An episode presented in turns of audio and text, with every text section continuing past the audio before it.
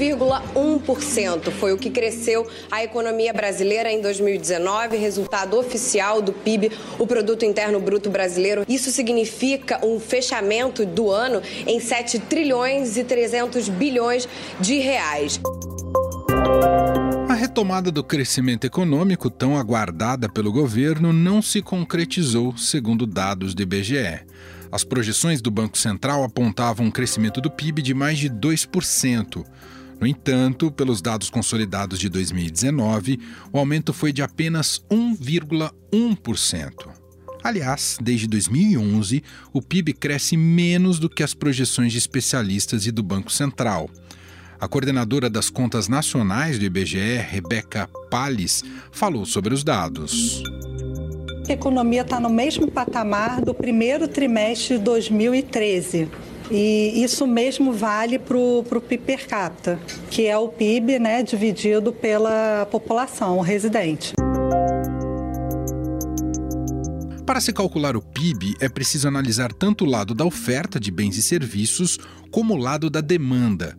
A oferta é tudo aquilo que é produzido pelos mais diversos setores, já a demanda leva em consideração tudo que é gasto no Brasil.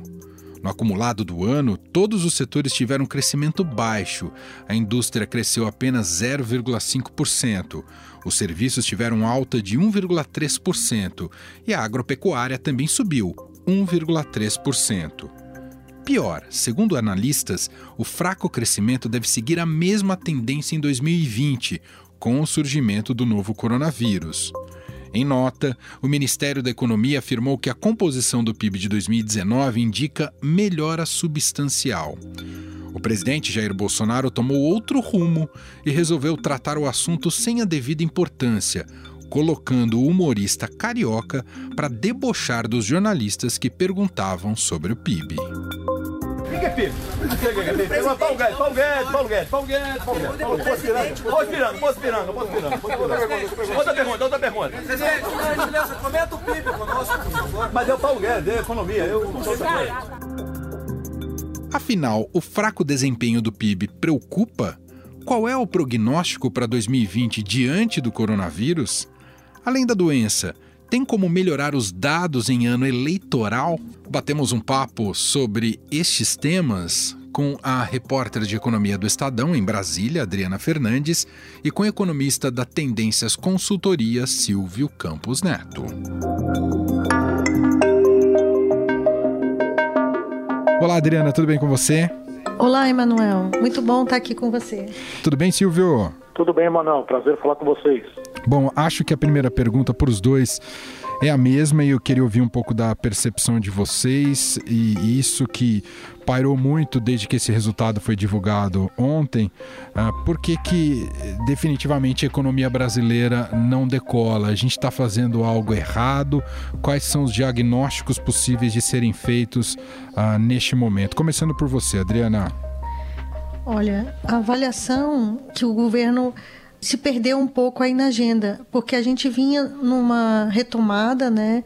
Em 2017, 2018, o PIB cresceu 1,3%, se esperava um crescimento mais rápido. A partir de 2019, primeiro ano do governo Bolsonaro, é preciso lembrar que foi um ano que se aprovou a reforma da Previdência e todas as previsões eram de que a economia viria depois da reforma num ritmo mais forte. Isso não aconteceu, teve muitos atropelos, a reforma, as outras reformas não vieram, principalmente a reforma tributária, que era muito esperada pelo setor empresarial, e a gente vê um governo ainda bastante perdido.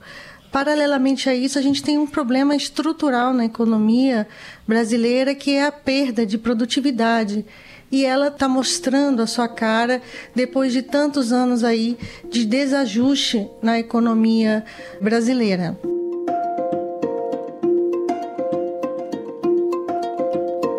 Ô Silvio, só colocar uma pimentinha extra antes do seu comentário. A gente viu, observou nessa condução da política econômica brasileira ah, uma reaprumada desde o governo do presidente Michel Temer em relação as contas do governo e também com as escolhas. A gente tem observado, por exemplo, taxas de juros, a taxa básica crescendo bastante, porque algumas reformas aprovadas, teto de gastos. Por que tudo isso não tem funcionado a contento? Ou a gente está com a expectativa muito elevada, Silvio? Bem, é, acho que dá para a gente citar aí dois, falar por dois caminhos. Né? Vou falar um pouco sobre o caso 2019 especificamente. Acho que vale destacar acho que tudo que foi colocado pela Adriana ok, realmente tem algumas dificuldades políticas bastante evidentes, e isso é claro que não é neutro, tem implicações, gera incerteza, gera uma percepção maior de risco, isso influencia na tomada de decisões. Mas também acho que é importante lembrar que o ano começou com algumas situações negativas, né? O episódio da Vale pesou muito no primeiro trimestre, o próprio cenário global com a questão argentina. Vale lembrar que o primeiro trimestre de 2019 o PIB ficou estável e a partir do segundo trimestre, aí com avanço de previdência e outras questões sendo equacionadas, houve três trimestres seguidos de crescimento, 0,5 no segundo, 0,6 no terceiro e 0,5 no quarto. Claro que é um ritmo modesto, mas é uma consistência um pouco maior nessa retomada que, se mantida nos próximos trimestres, vai fornecer, obviamente, um número melhor em 2020. Agora, o que é importante ir além dessa questão de 19 entender, e aí com base na sua própria pergunta, o que, que tem acontecido né, nessa retomada tão lenta nos últimos anos. E eu costumo colocar esse, essa questão é, da seguinte forma: né? o Brasil mudou drasticamente a sua forma de conduzir a economia nos últimos três anos. Na verdade, diria até um pouco mais, né? desde 2015, é, quando foi até por uma necessidade, né? o, foi preciso mudar é, o direcionamento em termos de, de recursos públicos, de toda a guinada fiscal que houve e principalmente a partir de 2016, com a mudança de governo, e 2017 com reformas implementadas, aí destaque para o teto de gastos. O ponto é que o Brasil se acostumou ao longo de anos, diria de décadas, a ter uma parte grande da economia é, impulsionada e conduzida por ações é, do Estado, seja no gasto efetivo, seja nas, com uso das estatais, seja com uso de bancos públicos, e esse modelo, no fundo, foi é, utilizado em larga escala, especialmente após a crise de 2008. E o resultado todos vimos, né? Claro que enquanto esse modelo operava, ele gerava um crescimento.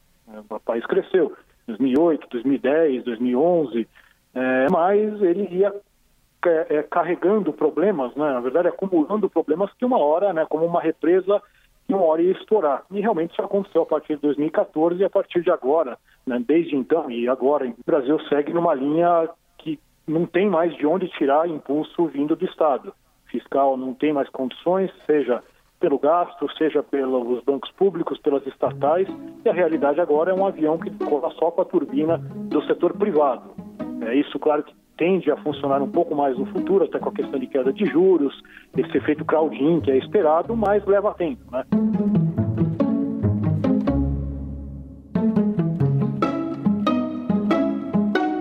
Adriana, e eu não sei o quanto deu tempo já de você hum. apurar junto à equipe econômica do governo Bolsonaro, como é que caiu esse número na equipe do Paulo Guedes? Como é que isso tem sido digerido?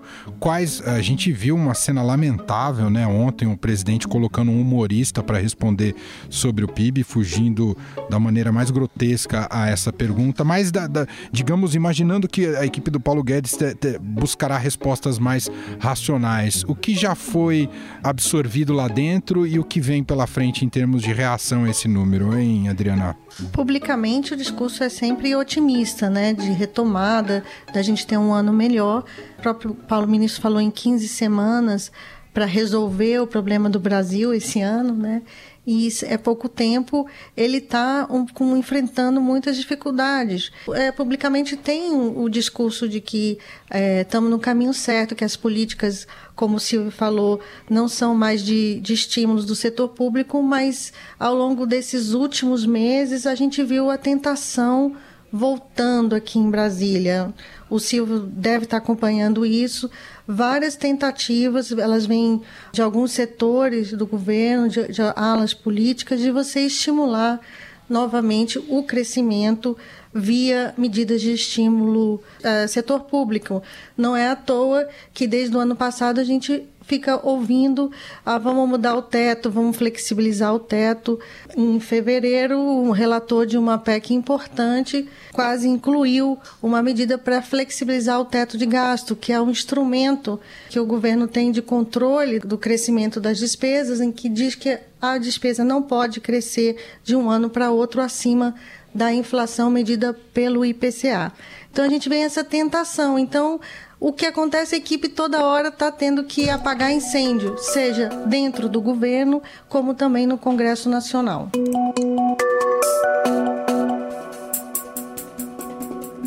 Quero falar exatamente sobre esse gancho que nos deixa a Adriana Silvio, sobre o incêndio. O quanto a gente pode pôr na conta do Bolsonaro talvez um desempenho não tão, eh, não tão melhor da economia brasileira em relação ao próprio resultado do PIB. Digo exatamente sobre o nosso contexto político, o contexto da, da polarização, o contexto de uma usina de crises que parece não ter fim. Muita gente votou no Bolsonaro a, a despeito desse seu comportamento, acreditando que o Paulo Guedes ia trazer um ar mais de sobriedade na condução econômica do país, mas a política tem contaminado a economia e quanto tem sido uh, essa, essa contaminação, hein, Silvio? Olha, não há dúvida que, que afeta. Essas questões não são neutras, né? isso influencia a tomada de decisões dos agentes econômicos, de investimento, mesmo de, de consumo né, de bens duráveis, isso tem, tem um peso. Claro que essa análise é difícil de, separar né, o que, que eventualmente dá para colocar na conta da, das turbulências e ruídos políticos, e claro que também essa acaba sendo uma análise um pouco é, paradoxal, né, porque no fundo o próprio governo que tem gerado né, essa, esses ruídos é o governo que no fundo patrocinou a continuidade dessa mesma linha de política econômica que está tentando, mesmo a tudo com todas as dificuldades, colocar é, minimamente a casa em ordem, né? Quer dizer, então, claro que o ideal mesmo seria ter né, uma boa gestão econômica com um governo que gerasse menos dificuldades e que tivesse uma melhor articulação política, né? Então, é claro que tem esse, esse lado que, que é, não é neutro, mas também nunca é importante né, deixar de lembrar que é, também o governo, por bem ou mal, patrocina ainda né, essa equipe. É lógico que os pontos é, citados pela Adriana da tentação fiscal, isso nos preocupa. Se de novo nós tentarmos retomar um crescimento por uma via mais, entre aspas, fácil, mais direta, com, com um gasto de dinheiro que hoje, infelizmente, o país não tem, é, toda essa tentativa de ajuste, principalmente os resultados, especialmente em termos de juros baixos, de queda de prêmio de risco, que no fundo é o que a gente espera que ainda deve, dará frutos nos próximos anos, todo esse ajuste é, pode ficar com, realmente comprometido.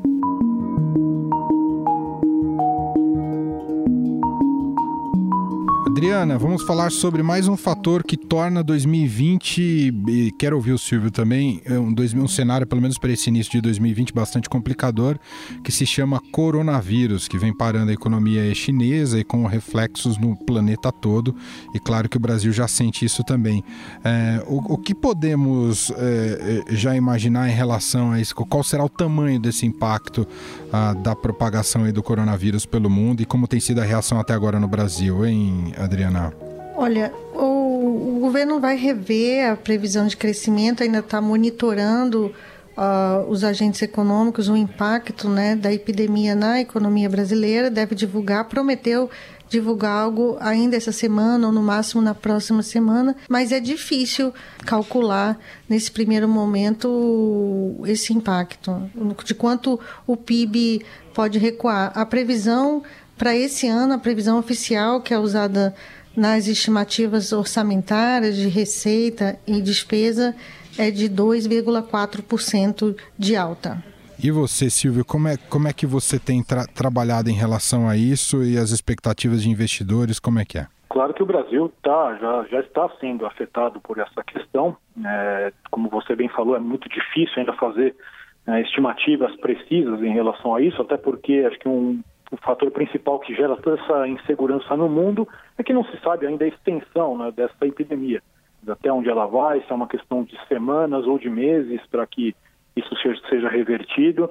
De todo modo, né, tem alguns canais de, de transmissão disso para a economia brasileira, seja pelo efeito direto de uma desaceleração global, é, afetando exportações, e a questão da China em especial também pesa, seja pela queda de preços de commodities, e isso influencia nossos ativos, dado que o Brasil é um grande exportador né, desses itens.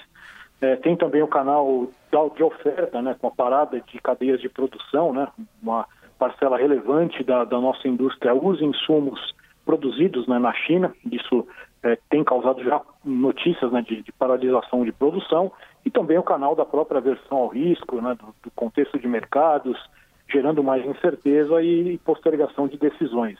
Não numa análise preliminar nossa, estamos considerando aí um efeito para esse ano é, de redutor em termos de crescimento próximo a 0,3 ponto percentual. É, nós tínhamos até recentemente um número esperado de crescimento para esse ano de 2,1. Né, estamos nessa semana reavaliando o cenário, possivelmente com a revisão para algo aí próximo a 1,7 de crescimento nesse ano.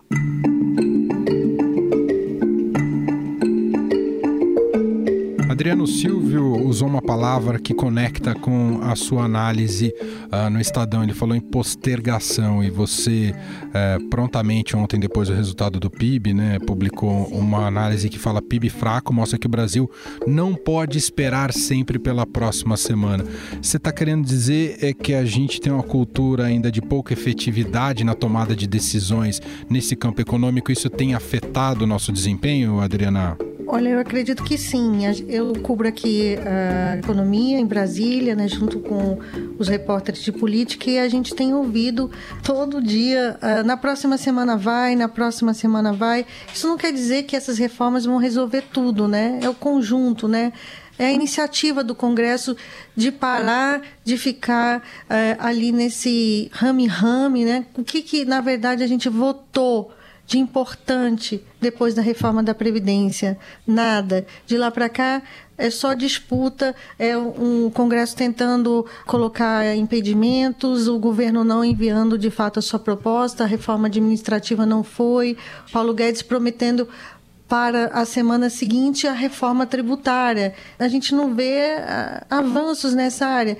Eu não, não, acredito que tudo isso vai resolver de uma hora para outra, que todos esses projetos vão ser aprovados uh, imediatamente, mas é preciso ter um ímpeto de mudanças. Tem projetos importantes lá que vão trazer investimentos, não só reformas estruturantes, projeto de saneamento, outros projetos que o governo também considera, que parlamentares consideram, projetos na área social. Então, a gente vê o Congresso aí parado desde o início do ano, né, quando os trabalhos uh, desse ano legislativo começou, discutindo quem manda mais no orçamento. Então, é complicado. Ô, ô, Silvio, eu vou emprestar um pouquinho do alarmismo aí do Paulo Guedes, que fala que o Brasil precisa ser resolvido em 15 semanas para 2020 não ser perdido. Nessas 15 semanas, o que se espera que se faça para que o PIB de 2020 seja pelo menos melhor do que esse 1,1% de 2019, Silvio? Bom, acho que tem algumas questões, já olhando até os próprios números de 2019, o que a gente tem né, de, de, de um cenário qualitativo para esse ano, que sugerem que 2020 é um ano um pouco melhor que 2019. Claro que eu já vou falar um pouquinho da questão da agenda, mas antes mesmo da agenda, o que, que a gente tem olhando para essa questão mais qualitativa? É, esse ano a gente deve ter um desempenho melhor da indústria extrativa, lembrando que ano passado teve um efeito muito ruim da questão da, da Vale, a agropecuária esse ano tende a ser aí melhor em termos de, de, de, performance, já é um setor que vem caminhando bem. O setor de construção teve uma, uma queda na margem no quarto tri, mas todos os condicionantes do setor são positivos, deve performar bem né, em 2020. E mesmo do lado da demanda, né, tem também alguns fatores importantes, né, a taxa de juros caiu mais, né, então a média de juros esse ano vai ser ainda menor do que foi no ano passado. O mercado de trabalho, apesar de tudo, apesar do ritmo, tem também mostrado mês após mês números mais favoráveis. Isso deve permitir um crescimento da massa que renda em termos reais de próximo a 2, 2,5%. Considerando esses aspectos, o próprio efeito do carregamento que a gente fala né, na, na, na, economia, que é o desempenho observado no quarto tri, se ele for mantido ao longo do ano, dizer, sem nenhum crescimento na margem, nós já teríamos 0,8 de crescimento para 2020. E no ano passado esse efeito carregamento era, era de apenas 0,3. Ou seja, tem muitos elementos que sugerem um ano um pouco melhor. Agora, o quão melhor, certamente isso depende muito também desse avanço né, da, da, da, agenda ao longo dessas semanas colocadas aí pelo Paulo Guedes. Diria que talvez o mais importante seria um avanço da PEC emergencial, que é fundamental para dar essa sinalização de controle fiscal permanente aí, né, depois de algumas medidas já tomadas nos últimos anos, e, se possível, também o encaminhamento da reforma administrativa, que também vai na mesma direção, mesmo que só para os novos funcionários, mas é um sinal também estrutural relevante. É, a reforma tributária seria algo excelente, mas acho pouco provável que ela avance para uma aprovação ainda nesse, nesse ano, nesse primeiro semestre, mas dificilmente esse ano, que é um ano eleitoral, mas que pelo menos se avance também nas discussões. A gente sabe que é um tema muito complexo e se houver pelo menos aí um encaminhamento desse tema, é fato que isso ajudaria a termos pelo menos um segundo semestre aí sim melhor com uma diminuição dessas incertezas. Muito bem, eu quero agradecer demais aos dois aqui, nossos dois convidados de hoje do, do programa, analisando um pouco mais esse momento da economia brasileira, o resultado do PIB. Silvio Campos Neto, da Tendências Consultoria, obrigado, viu, Silvio? Obrigado, sempre um prazer falar com vocês. E agradeço mais uma vez a Adriana Fernandes, eh, repórter, jornalista de economia aqui do Estadão, participando gentilmente aqui com a gente. Obrigado, viu, Adriana? Obrigada, Emanuel, e ao Silvio também por essa conversa.